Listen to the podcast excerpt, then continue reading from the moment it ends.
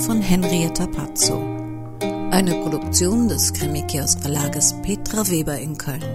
Sprecher Irene Budischowski, Uke Bosse, Roman Kolmer, Martin Stadelbacher, Florian Knorn, Rainer Breit, Jan Münter und Petra Weber. Titelmusik Karl Pano-Claude von www.tonpumpe.de Sie hören Episode 6.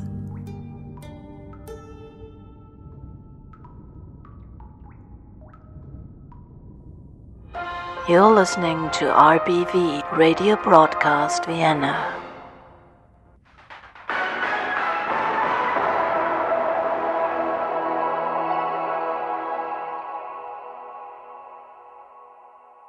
Pater, verzeihen Sie, wenn wir Sie aufhalten. Wir machen eine kleine Umfrage für Radio Broadcast Vienna. Glauben Sie als Geistlicher an Geister? Ich, Pater Ansgar, an Geister glaube. Ich als Priester. Selbstverständlich glaube ich insofern an immaterielle, feinstoffliche Wesen, an Energien, die außerhalb der bisherigen von der Wissenschaft entdeckten physikalischen Gesetze agieren.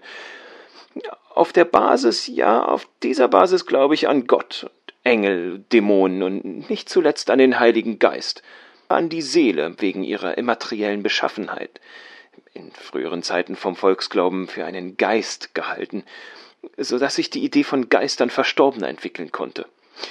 An durchsichtige Schwebefiguren in weißen Hemdchen mit dünnen, heulenden Stimmchen glaube ich allerdings nicht.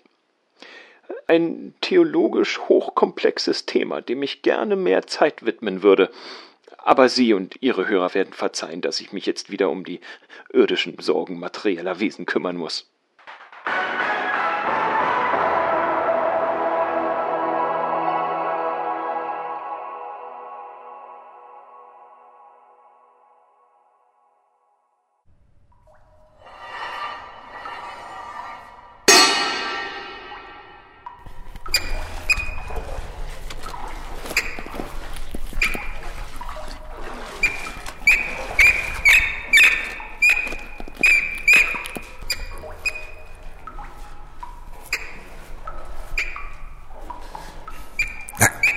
Scheißviecher! Mehr als anderthalb Millionen Einwohner hatte Wien. Und auf jeden von denen da oben kam eine Ratte hier unten. Heute schien das warme Wetter sie alle ausgerechnet in diesen Kanalabschnitt getrieben zu haben. Toni Kutlatschek fischte mit seinem Schimmel, dem typischen Holzschieber, einen Rattenkadaver auf das Material, wie sie den Müll hier unten nannten, das er vor sich her durch die Kanalrinne schob. An trockenen Tagen wie heute flossen 200 Millionen Kubikmeter Wasser durch die unterirdischen Kanäle, die er und seine Kollegen in harter Arbeit freischaufeln mussten. Maschinen konnten in der Enge nicht arbeiten. Hier war noch menschliche Arbeit unersetzlich. Toni Kutlatschek liebte seinen Job fünf Meter unter der Erde. Er kannte keinen Kollegen, der das nicht tat. Entweder blieb man für immer dabei, oder man gab nach zwei Wochen schon auf. Hier unten musste man sich auf seine Kollegen verlassen können. An heftigen Regentagen wurden aus den Kanälen schnell mal reißende Bäche. Dann suchten bis zu 1,6 Milliarden Kubikmeter Wasser ihren Weg durchs System aber auch so war es glitschig. Wer ausrutschte, musste Infektionen befürchten. Eine Stunde lang konnte man am Stück arbeiten, dann musste man hoch, sich mit den Kollegen oben abwechseln. Die Anstrengung gebückt im Kanal war einfach zu groß. Gesehen wurden nur die, die oben blieben, sich erholen mussten und aufpassten. Die, die vermeintlich nichts taten auf Steuerzahlerkosten sozusagen, was einige Deppen immer wieder veranlasste, Eier oder anderen Unrat auf sie in den Kanal zu kippen. Aber die, die wollten selbst nicht um sieben Uhr ihren Dienst antreten, bis 14.15 Uhr ohne Pause, ohne Kaffee, ohne was zu essen im Dreck andere herumstehen und die täglich anfallenden 15 Tonnen Material wegschaufeln. Toni Kutlatschek war schon lange nicht mehr wütend über das Unverständnis, das andere seiner Arbeit entgegenbrachten. In jedem Job hatte man es mit Idioten zu tun. So war das nun mal. Eine Duftwelle von Jasmin, Lavendel und Oleander schlug ihm entgegen. Verrückt, wie sich diese künstlichen Weichspülerdüfte gegen die Modrigkeit und Fäkalgerüche durchsetzten. Über ihm drang ein Sonnenstrahl durch die geschlossenen Kanaldeckel. Licht war wie Wasser. Es bahnte sich seinen Weg durch die engsten Schlitze. Plötzlich blieb sein Blick in die Tiefe des Kanals geheftet. Siehst du das auch? Wo siehst denn das? Auch Tonis Kollege hatte es entdeckt. Und dann mussten beide herzhaft lachen. Vor ihnen schwamm ein Dutzend Ping-Pong-Bälle im Kanal. Wie ein Nest von Schildkröteneiern bewegten sie sich surreal auf ihre Schimmel zu. So was hatten sie hier unten noch nicht gehabt. Ausgesetzte Alligatoren, Schlangen, Tierkadaver. Aber welcher Depp entsorgte alte Ping-Pong-Bälle im Kanal?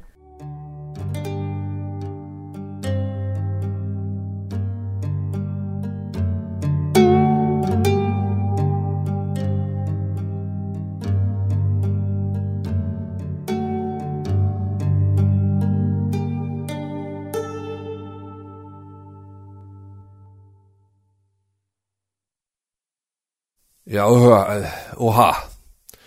Hören Sie, letzte Woche war der Herr Major im Urlaub, davor auf einer Fortbildung, davor krank und jetzt ist er auf einer Familienfeier und alles, was Ihnen dazu einfällt, ist, dass der Fall in Zukunft sowieso vom Kommissariat organisiertes Verbrechen und Drogenkriminalität bearbeitet wird, weil Ihnen inzwischen zu Ohren gekommen ist, dass meine Mutter professionell mit Stoff gedealt haben soll.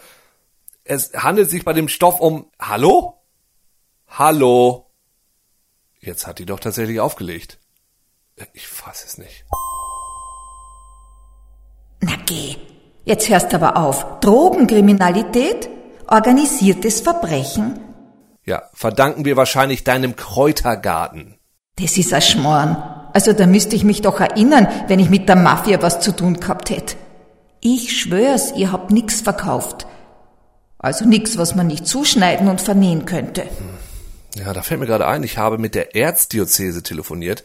Da kommt morgen dieser Pater Ansgar, der holt die Maulbeerseide aus Thailand ab.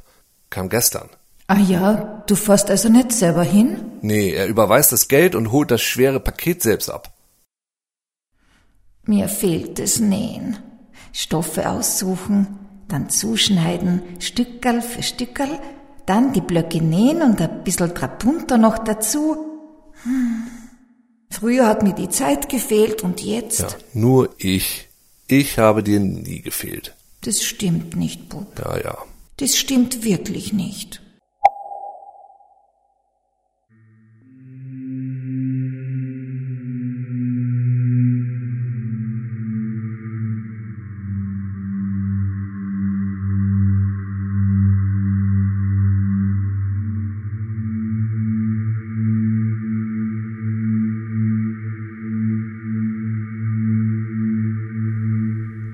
Die Morgenmesse um 6.30 Uhr gab ihr die geistige Kraft, den Tag zu überstehen.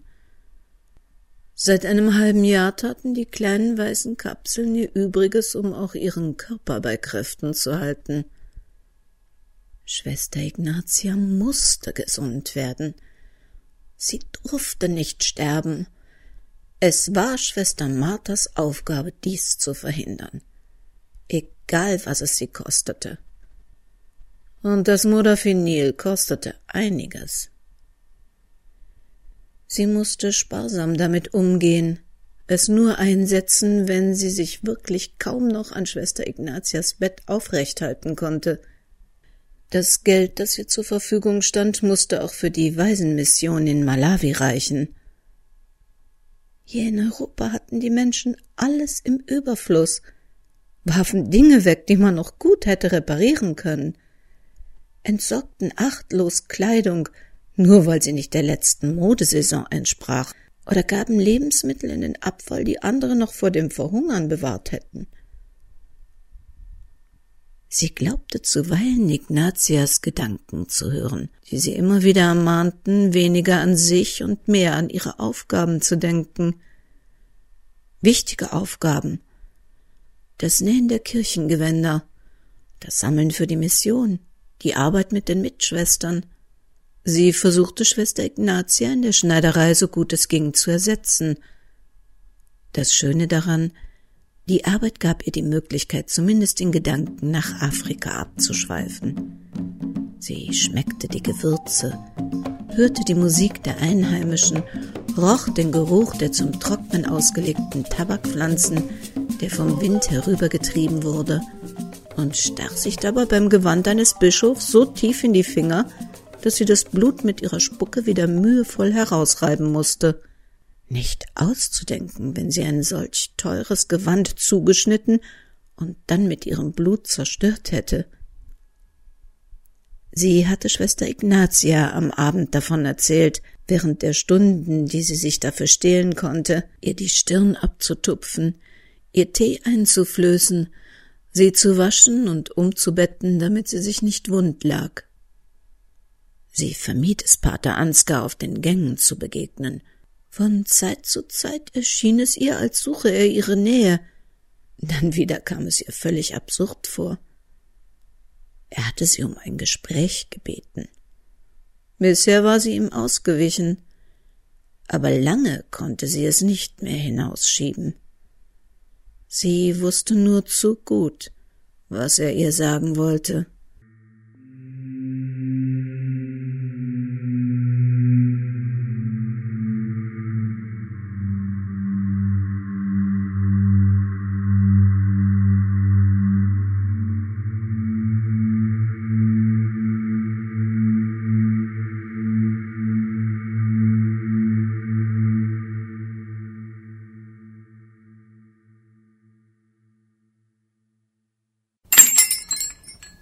Schon wieder fleißig am Herumwerkeln, Herr Wilken? Äh, Ich habe nichts getan, was Geräusche macht. Also wenn Sie was gehört haben. Na, ich wollte nur mal schauen, wie weit Sie schon sind. Schaut doch schon recht ordentlich aus. Haben's das alles allein geschafft? Ich mein, der Geistergerd mit seinen zwei linken Händen war ja sicher keine große Stütze. Ich hätte Ihnen ja zu gern was abgenommen. Aber wissen's, meine Bandscheibe. Also der Herr Altmann hat mir schon sehr geholfen. Die Tische hätte ich nicht allein vom Wagen bekommen. Ist ja schon schad, wenn man keine Familie hat, der einem helfen könnt. Ein großer Bruder wäre da schon sehr hilfreich. Ja, aber ich bin nun mal Einzelkind. Erlauben's mir die Frage, wieso Ihre Frau Mama mit Nachnamen Hofer geheißen hat und Sie Ja, Wilken? das ist ja kein Geheimnis. Ich bin bei meinem Vater in Ostfriesland groß geworden und bin auch auf seinem Nachnamen im Geburtsregister eingetragen. Ah ja, dann ist Hofer wohl der Mädchenname von der Leopoldine gewesen. Verstehe. Ich lasse Sie dann mal wieder weiterarbeiten. Haben schon einen Eröffnungstermin? Ich war noch auf zwei Küchengeräte, schätze in etwa zwei bis drei Wochen. Na, dann hoffen wir mal, dass nichts dazwischen kommt, gell?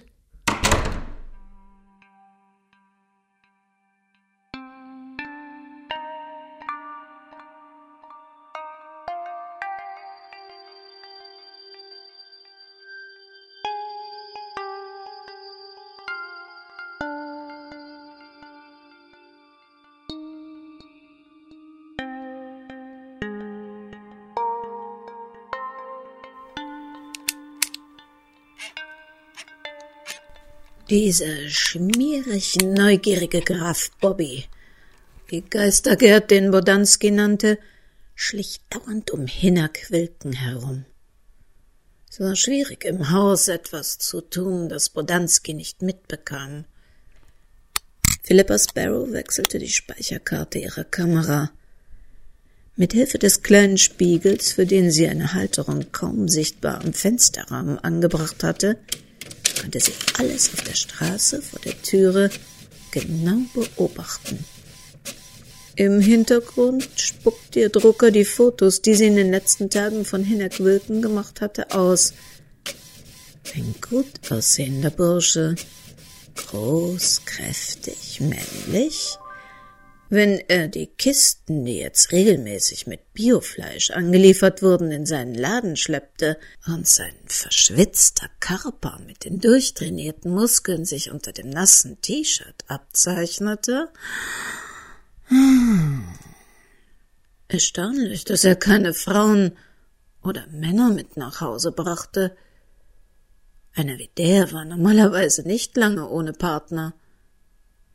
Würde sich das ändern, wenn erst der Laden fertig war? Leopoldine Hofer, deine attraktive Sohn hat deine ganzen ach so kostbaren Stoffe, um die du immer so eine Theater gemacht hast, einfach verramscht. Kiloweise haben sie ihr das Zeug rausgeschleppt. In der Wohnung hatte sie auf jedem freien Fleck so ein Quiltding liegen, sogar jahreszeitlich entsprechend. Spring, Summer, Herbst und Winter. Im Januar, ihrem letzten Lebensmonat, hatte sie diese weiß-blau gequiltete Steppdecke auf ihrem Sofa liegen gehabt, mit Pinguinen und Eisbären. Gemeinsam in einem Bild – Dabei wusste doch jeder, dass es die nicht am selben Pol gab. Aber auf sowas pfiff eine wie die Hofer. Ausgelacht hatte sie Philippa und ihr gesagt, dass Realitäten etwas für Langweiler wären. Als die sie mit einem Blick auf das Patchwork-Ding darauf hingewiesen hatte. Oh, hast du wohl gelacht? Als deine Blut ganz langsam von die weiße Rand über die Pinguin in die Eisbär getropft ist?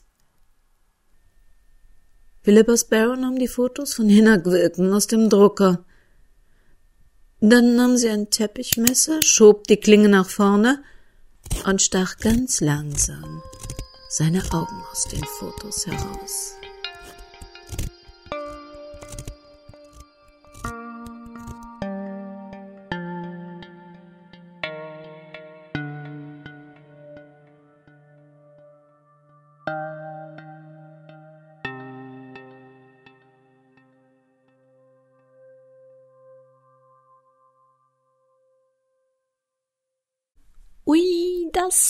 Ein spannender Moment, um aufzuhören. Und so wachen wir tatsächlich das erste Mal nicht nur in Wien, sondern auch unter Wien. Und irgendwas sagt mir, dass es noch nicht das letzte Mal war. Apropos spannend. Haben Sie schon mal daran gedacht, ein Krimi-Dinner zu Hause zu machen? Wir haben ab sofort in unserem Shop auf www.krimikiosk.de nicht nur Hörbücher, sondern auch einen Download für ein Krimi-Dinner. Mit Menü und Tischkarten, Einladung und dem ganzen Drumherum. Also, wenn Sie es mal testen möchten und einfach Spaß am Rollenspiel haben, ohne direkt der Super Sherlock Holmes zu werden, dann gucken Sie doch mal bei uns vorbei im Shop. Für 3,30 Euro ist es einen Versuch wert. Unter anderem wurde dieses Krimi-Dinner auch von der Krimi-Stube in Peine getestet. Und wo immer Sie jetzt sind, ob in Peine, in Wien, in Kairo oder irgendwo dazwischen, passen Sie bitte gut auf sich auf. Das Leben kann unheimlich kurz sein.